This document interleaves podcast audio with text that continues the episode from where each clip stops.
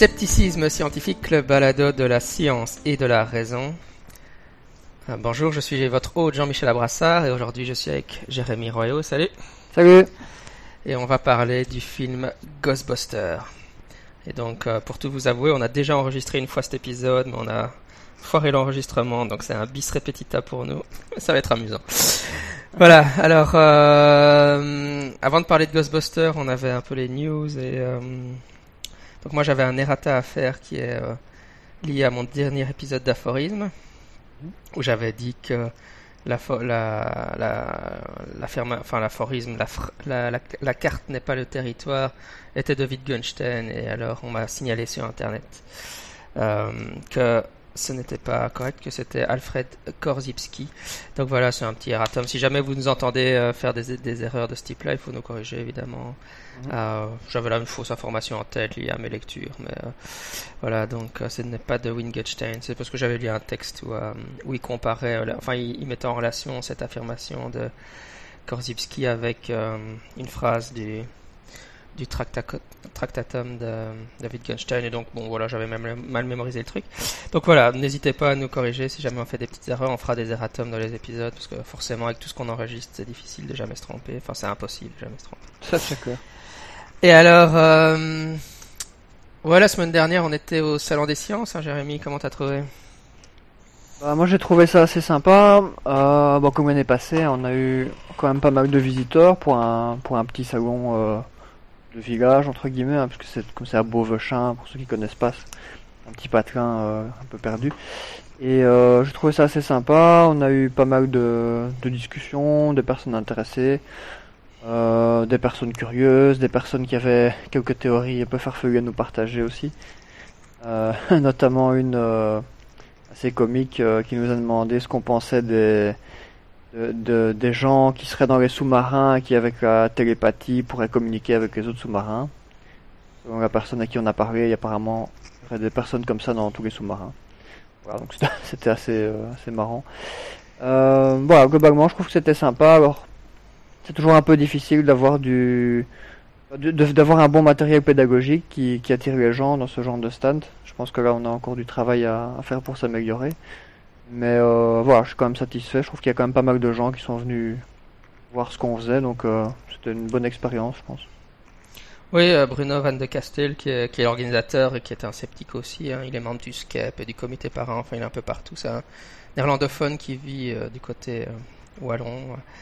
Euh, il avait un super stand euh, pour expliquer la, la, gravitation avec une toile tendue et puis euh, il lançait un poids et alors évidemment ça créait une sorte d'entonnoir et puis il lançait des billes pour montrer la déformation de l'espace et la gravitation. Mm -hmm. les, les, enfants étaient vraiment adoraient ça.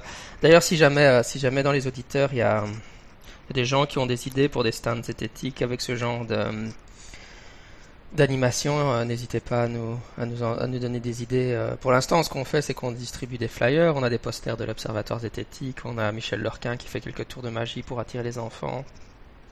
Mmh. Mais c'est vrai qu'on n'a pas, euh, en sachant qu'on n'est pas des très grands bricoleurs de, devant l'éternel, donc euh, un truc facile à bricoler, mais s'il y a des idées, euh, je fais un peu de crowdsourcing là, si vous avez des idées pour un stand, n'hésitez pas à nous les communiquer. Bruno, visiblement, est très inspiré pour ce genre de choses, alors que nous, c'est pas. Bon, il faut dire que lui, c'est son gros projet. Il est, il est, il est pas le bourgmestre, il est échevin dans la ville, donc euh, il est vraiment mmh. très investi. Donc il réfléchit vraiment fort à ses stands. Nous, c'est oh, on va faire un stand, et puis on essaye de faire un truc la semaine ou la, deux semaines avant, mais ouais, c'est vrai qu'on est, on n'est pas, on est vraiment pas des pros des stands, même si mmh. je trouve qu'il faut aller à ce genre d'événement, quand c'est bien d'y aller. Voilà. Ok, Ghostbusters. Donc, euh, on a eu un autre événement cet été qui était un pique-nique sceptique où il y avait pas mal de monde à Bruxelles. Et quand j'ai parlé de, de, notre épisode Ghostbusters aux gens, ils disaient mais pourquoi vous voulez faire un épisode Ghostbusters ça, ça, ça, Quel est le rapport avec le scepticisme? Donc, juste pour euh, pour dire aux gens qui sont étonnés. On va euh, le petit plan là, c'est qu'on va un dire notre opinion du film, euh, euh deux on va parler très brièvement du paranormal lié à ce qui est présenté dans le film. Et euh, trois, euh, en fait, le gros sujet, c'est pour ça que Jérémy, euh, enfin c'est moi qui avais suggéré, mais c'est vrai que Jérémy euh, avait envie de parler des, des, aspects liés au féminisme, parce qu'il y a eu des controverses autour du du film et ça, donc mmh. voilà, c'est c'est un peu, c'est plutôt ça la, la, raison de fond, quoi. Je pense que si, euh, si, si c'était que pour parler du paranormal, on n'aurait pas de quoi faire un épisode. mais- Non, c'est c'est clair. Mais voilà, c'est donc ça explique. Mais D'abord, donc, qu'est-ce que t'as pensé du film hein? Alors, bah, globalement, euh, moi j'ai passé un bon moment, euh, même si c'était c'est pas le film du siècle non plus, euh, et que bah, comme comme on avait, enfin, moi j'avais bien aimé les, deux premiers. Bon, je les ai vus quand j'étais enfant aussi, donc euh, je sais pas si si je les trouverai encore aussi bien en les voyant maintenant. Ça fait longtemps que je les ai pas vus, mais c'était un truc quand même assez sympa avec des acteurs assez chouettes. Euh, euh, bon, ici, ici, ce que j'ai, ce que j'ai trouvé, c'est que il y avait pas mal de clins d'œil aux anciens, un peu trop. hein, on retrouvait un peu, un peu la logique euh, qu'il y avait dans le dernier Star Wars aussi, de faire plein de clins d'œil aux anciens, mais dans le dernier Star Wars, c'était plus réussi, je trouve. Ici, ils en faisaient un petit peu trop, ce qui fait qu'il n'y avait pas vraiment de, euh, de- le scénario en lui-même et le méchant de l'histoire, ça, ça c'était un peu pauvre, je trouve, comparé au, en tout cas aux anciens Ghostbusters. Euh, voilà, donc l'intrigue euh, aurait pu être franchement mieux.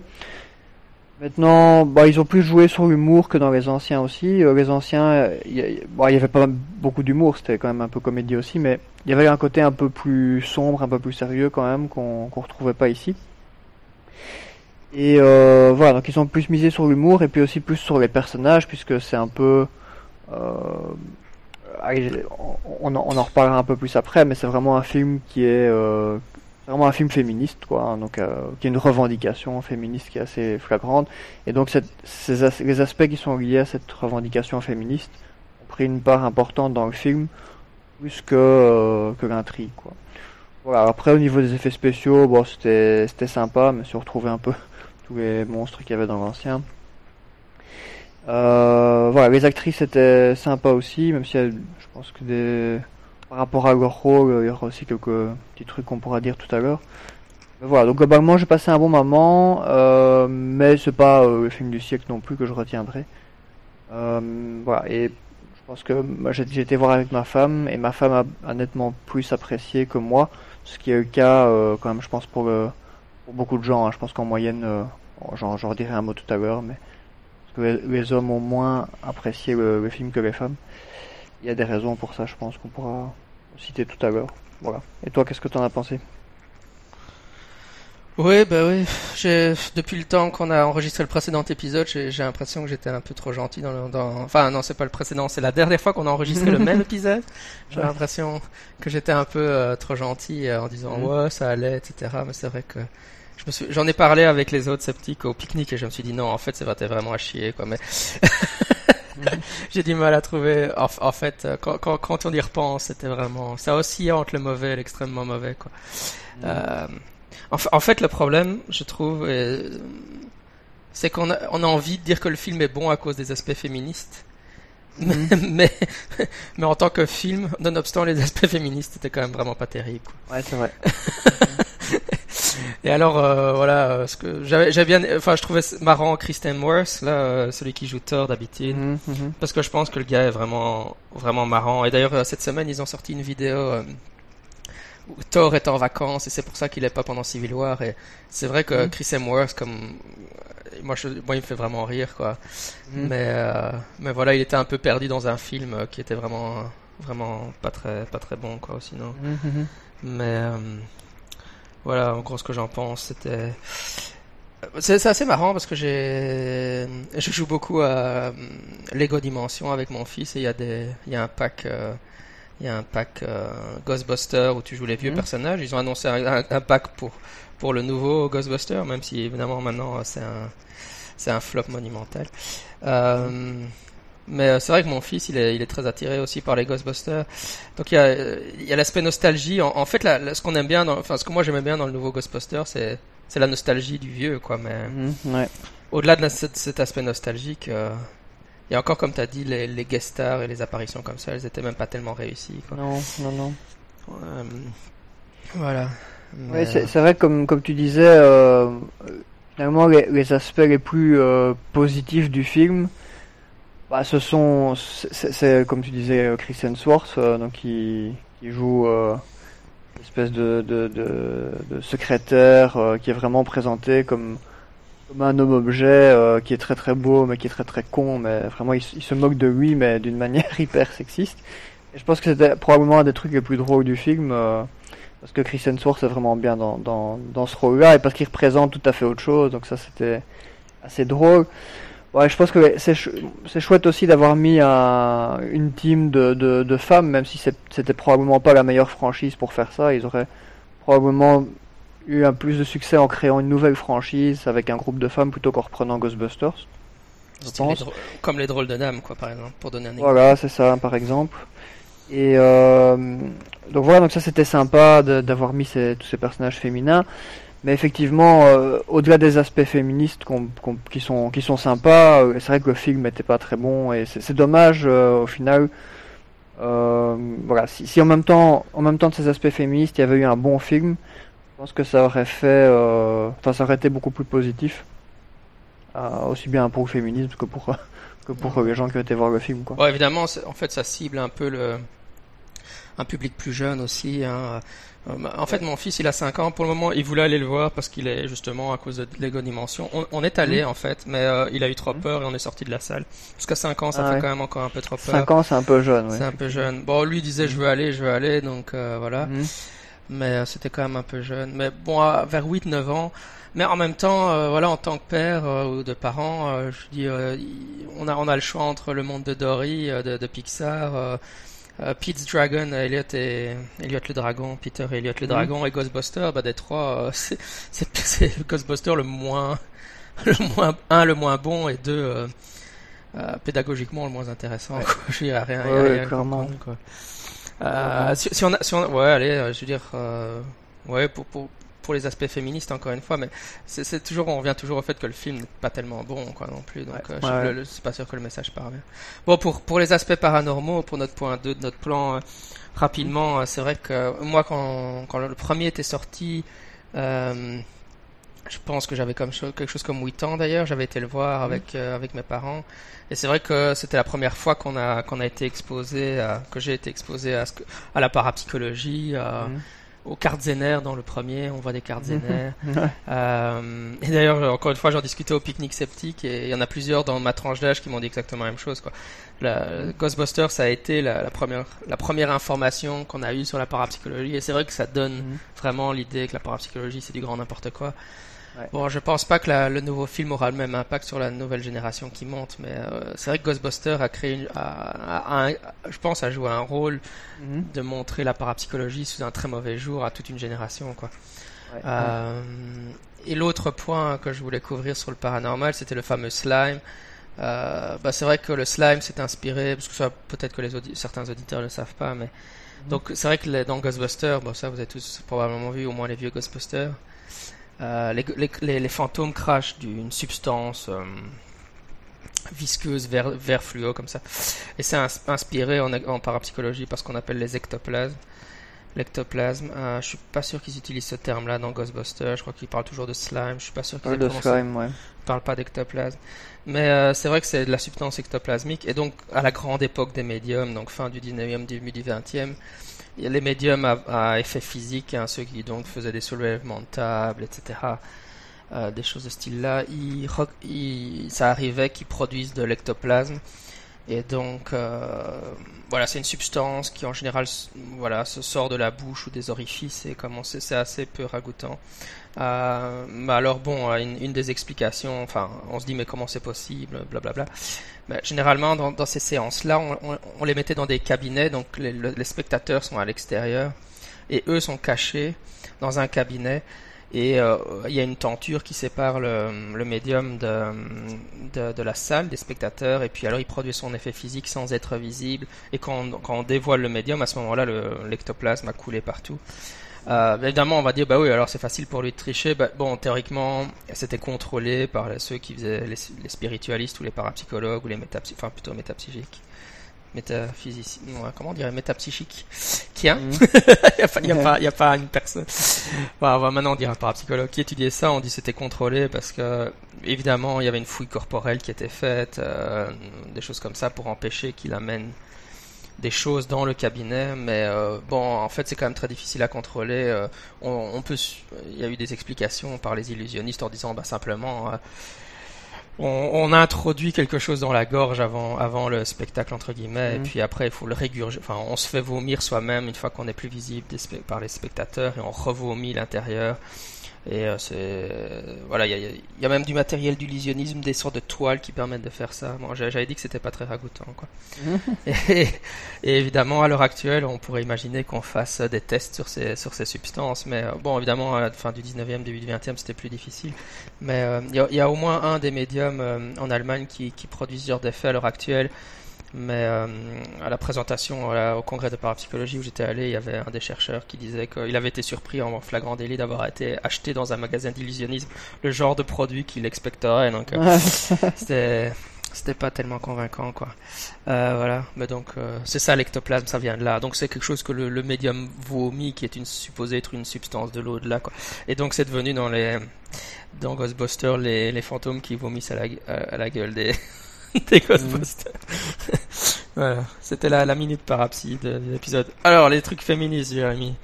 ouais, bah donc, euh, je pense qu'on a pas mal parlé de films dans les médias. Hein. certainement, certains des auditeurs en ont entendu parler. Puisqu'il y a eu, quand, quand le film a été annoncé, et puis tout au long de la production, et puis à la sortie, il y a eu quand même beaucoup de, de plaintes. Alors, bon, des gens qui se plaignaient par rapport à la modification de la franchise, mais aussi pas mal de, de, de, remarques simplement violentes ou sexistes ou racistes euh, par rapport au fait que euh, c'était un casting de un casting de femmes, notamment avec une femme noire et avec des femmes qui n'étaient pas des canons de beauté. Euh, ce qui a ce qui a amené euh, carrément euh, une des une des actrices donc qui est c'est pas Kate McKinnon c'est euh, Melissa McCartney non quatrième, je, ne retiens pas son nom. L'actrice euh, africaine du, truc, euh, comment est-ce qu'elle s'appelle? Je ne sais plus. Bref, je vais retrouver son nom. Mais donc, elle a, elle a reçu euh, vraiment des, tonnes et des tonnes de, commentaires haineux, de menaces, de commentaires racistes au point qu'elle a, fermé ses, comptes publics à un moment. Et voilà, donc c'est toujours un peu dommage de voir que quand il y a des, des initiatives de ce style-là, euh, de voir qu'il y, a quand même euh, pas mal de, personnes qui sont toujours là pour venir menacer, insulter. Enfin voilà, on, s'expose à beaucoup de violence quand on remet en, question un peu certains, euh, certaines normes ou même pas dire certains tabous parce que c'est même pas des tabous, mais vraiment certaines normes au niveau du cinéma. Et je trouve que c'est un peu, un peu dommage. Et bon, c'est, un peu le même phénomène que ce qu'on retrouve sur YouTube avec euh, certaines youtubeuses euh, qui sont pas des canons de beauté ou qui sont aussi euh, d'origine étrangère qui se tapent à chaque vidéo qu'elles publient des commentaires racistes et sexistes et xénophobes et d'autres joyeusetés. Voilà, donc il y a quand même encore énormément de violence présente par rapport à par rapport à ça et ça c'est un peu dommage. Euh, voilà, il y a aussi un autre phénomène qui était assez surprenant, c'est que euh, bon, moi je, suis assez fan du site IMDB, donc euh, ce portail cinéma euh, le plus, plus euh, fréquenté en Amérique, peut-être au monde d'ailleurs. Et donc il y a une chose qui est ouais, intéressante. J'ai retrouvé le nom de ton actrice pendant que tu parlais, c'était Leslie Jones. Ah voilà, Leslie Jones, merci. Et donc sur IMDB, il y a notamment certaines fonctions euh, que pas mal de gens connaissent pas, mais qui sont assez chouettes. C'est qu'on peut voir en fait la démographie des, des, des votes. Donc, il y a des classements de votes en fonction des tranches d'âge des voteurs, de leur sexe, il y a aussi une catégorie euh, de vote qui est réservée au staff IMDB et au top 1000 euh, des personnes qui votent le plus. Il y a aussi un classement par, euh, par vote, quoi. Hein. donc on peut voir combien de personnes ont voté, 10, 9, 8, etc. Et, et donc on a pu observer vraiment les effets de cette polémique jusque dans les votes sur, sur IMDB parce que si on regarde la démographie des votes classés par, par le vote donné, donc de 1 à 10, il y a 25% des gens sur IMDB qui ont voté 1 sur 10 au film. Il y a 22% des gens qui ont voté 10 sur 10. Ça, c'est vraiment un truc qu'on voit quasiment jamais sur IMDB, même pour des films, euh, si on prend par exemple des films qui sont considérés plus comme films pour femmes, hein, avec des guillemets, hein, donc des films euh, genre Bridget Jones Diaries par exemple, euh, euh, bah, il n'y a pas ce genre de choses. En général, les hommes votent des scores qui sont relativement proches de ceux des femmes. Il n'y a pas cette ce, ce, ce, trolling comme qu'il y a eu ici où t'as plein de gens qui votent 1 ou 10 quoi. quel que soit le film, bon, des tonnes de gens qui votent 10, des tonnes de gens qui votent 1, c'est clairement un truc de troll quoi. Il y a vraiment pas ça dans, beaucoup de films. Ici, ça veut dire qu'il y a des milliers de personnes, parce que là, je parle vraiment de beaucoup de votes. Hein. C'est les gens qui ont voté 1 sur 10, il y en a 19 850, et ceux qui ont voté euh, 10, il y en a 16 000, donc c'est pas euh, des petits votes. Et euh, voilà, ça montre bien l'influence de cette, euh, enfin l'importance de cette polémique qu'il y a eu, qui a amené euh, pas mal de gens à venir carrément s'inscrire pour troller les votes sur sur IMDb, quoi. Et sinon, bah, au niveau de, de, des scores en eux-mêmes, bah, ce qu'on peut voir, c'est qu'en moyenne, les, les, femmes, quel que soit leur âge, jeunes ou moins jeunes, ça tourne autour de 7.5 sur 10 le, le vote ce soit euh, des toutes jeunes en, dessous de 18 ans ou 30, 44, 45 plus, c'est pareil. Et pour les hommes, ça tourne autour de 4,5, euh, 5,5 sur 10, quels que soient les âges aussi. Donc il y a vraiment une très très grosse disparité euh, entre les hommes et les femmes pour le vote, ce qui est aussi très rare, et j'ai pas réussi à trouver beaucoup d'exemples équivalents, euh, même si on prend des, des, films très masculins ou très féminins, avec des guillemets, hein, je veux pas dire par là qu'il y a des films pour femmes ou des films pour hommes, mais quand même un petit peu. Il euh, n'y a pas ces disparités des votes. En général, les votes sont quand même relativement proches. Voilà. Je trouve que ça montrait un peu l'ampleur de la polémique qu'il y a eu par rapport à ce, à ce film. Oui, c'est ça. Moi, j'avais suivi aussi la, polémique avant le film. Bon, la, polémique avant le film, j'ai. Oui, enfin, c'est toujours les débats sur, euh, sur le sexisme, enfin, avec tous les, mhm. les, phénomènes de trollisme qu'on mhm. qu'on observe. Euh, même, même dans la communauté sceptique, c'est assez, euh, assez étonnant. Euh. Un exemple de, de, de, ce truc-là que j'ai encore eu récemment sur la page Facebook de Scepticisme Scientifique, c'était euh, je, je, postais un truc de Massimo Pigliucci et dans les, je sais pas, je crois que Pigliucci a fait 400 épisodes Rationality Speaking, son podcast, et il a fait un épisode où il a interviewé une féministe. Mhm. Et euh, quelqu'un me disait Oh, je n'écoute plus Pigliucci depuis qu'il a fait cet épisode où il a interviewé la féministe de manière non critique parce qu'il n'était pas vraiment sceptique, blablabla. tu te rends compte que tu es en train de dire que t'écoutes plus Massimo Pigliucci pour un épisode sur. Et mhm. quid de tous ces articles de philo, de science de... Euh, c'est une sorte de. C'est assez. Euh, ouais, c'est l'effet féminisme est assez, assez vraiment mhm. incroyable. Les réactions sont disproportionnées par rapport à euh, au sujet même, quoi. Mais enfin, bon, c'est des choses. c'est très, très disproportionné. Bah, moi, tant qu'on est dans les anecdotes, je vais en balancer une aussi.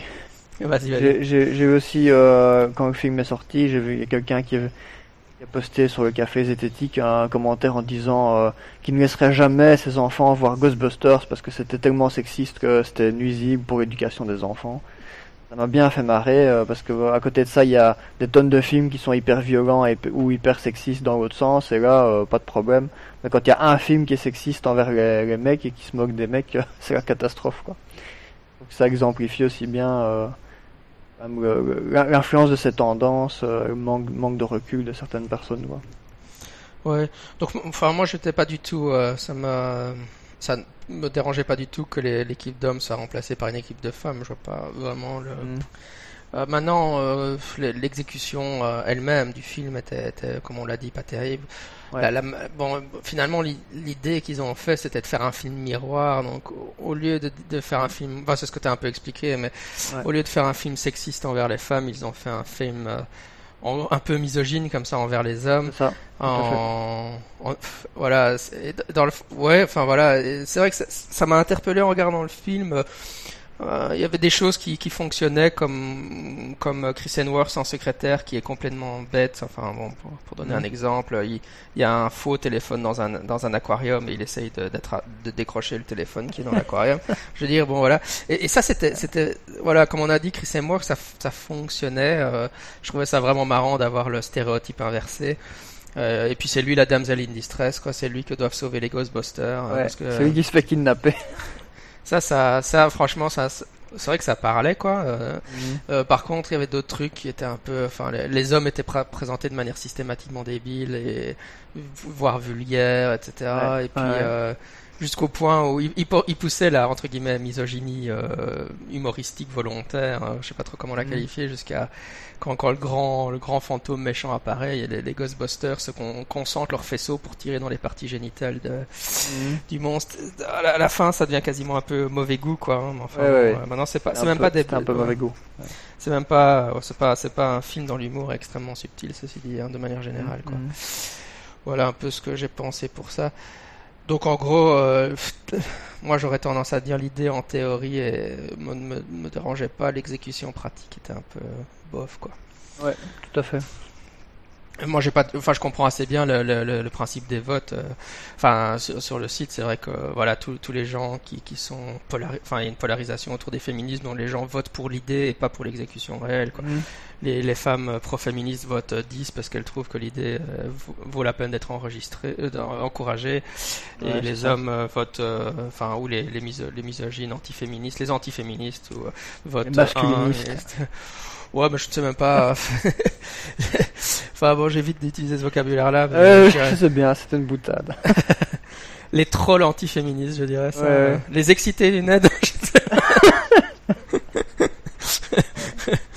ah, moi, moi, moi Ouais, voilà, je, je, sais pas, je mettrais un, si je devais mettre une score, je mettrais un 4 sur 10, quoi, pour, pour, Mhm, mhm. pour l'exécution, quoi, plus que, euh, enfin voilà, pff, voilà, si, si, si je votais pour l'idée, je mettrais 10 parce que je trouve que c'est une idée qui mérite d'être faite, mais, mais c'était tellement mal foutu que voilà. Ouais, c'est ça.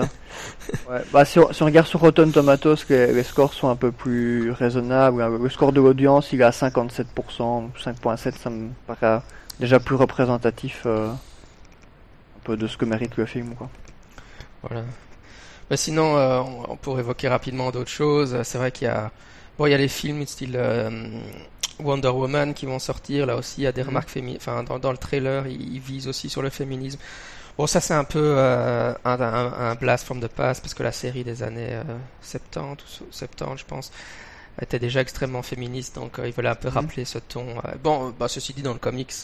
Pour ceux qui ne savent pas, euh, Wonder Woman est une Amazon, donc elle a, été une- elle a grandi dans une société sans hommes, elle a, elle a jamais vu d'homme avant le début du film, euh, et euh, c'est vrai que voilà, c'est une guerrière, il faut, elle prend pas d'ordre des hommes, etc. Donc ça correspond, ça correspond au, à l'idée générale. Maintenant, certainement que les féministes auraient des, des choses euh, à redire à ça, parce que souvent, évidemment, c'est tentant de dire que Wonder Woman a, est attiré par Superman ou par les hommes forts de la Justice League, et il y a souvent Ouais. des intrigues amoureuses, et ça, c'est des choses qui, qui, qui déplaisent aux féministes, mais Ouais, faudra voir comment comment c'est fait dans le film parce que si maintenant euh, en soi qu'elle soit attirée par les hommes en soi c'est pas un problème c'est si son si son but principal dans la série ça devient de de, de plaire aux hommes ou de voir une histoire avec les hommes plutôt que de faire ce qu'elle fait euh, normalement c'est là que ça devient un peu sexiste mais ça on verra un peu ce que ça donne quand le film sortira quoi Ouais. Bah, ça, je, je, je- pour, personnellement, j'ai bon espoir que dans le film ça Ouais. soit bien. Euh, bah non, dans la BD, forcément, ils ont, ils ont, il y a eu des, comme Superman ou Batman, des milliers d'épisodes, donc Mhm. euh, ouais, donc forcément, il y a, peu- il y a un peu tout. de tout, quoi. Ça dépend quel scénariste, et il y en a qui ont fait ça moins bien que d'autres.